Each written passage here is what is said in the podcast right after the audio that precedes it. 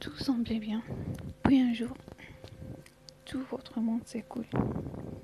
C'est vrai que parfois on s'y attend et parfois pas du tout. Dans les deux cas, on n'était pas prêt. On ne l'est jamais. C'est vrai que maintenant je me demande comment est-ce qu'on peut pas être quelqu'un du jour au lendemain? Comment est-ce qu'on peut rire avec la veille, ensuite la pleurer demain? Comment deux émotions totalement opposées peuvent-elles être aussi proches Ou encore, comment notre poitrine peut-elle se brûler à ce point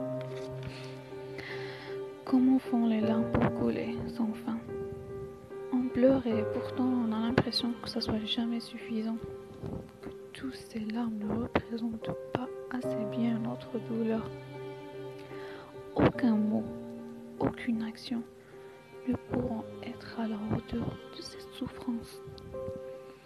Rien ne la représentera assez bien qu'elle nous, nous déchire le cœur et nous enfonce encore plus bas chaque minute, alors qu'on avait l'impression d'avoir déjà touché le fond. Cette souffrance, je la souhaite à personne. Parce qu'elle rend folle.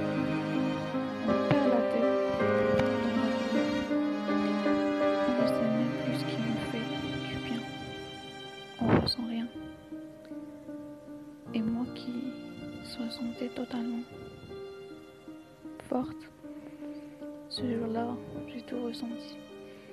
J'étais vide de toute émotion. Aucune larme ne dévalait mes joues.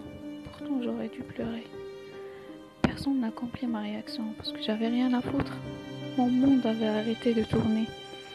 Toi qui étais tout, tu es devenu rien.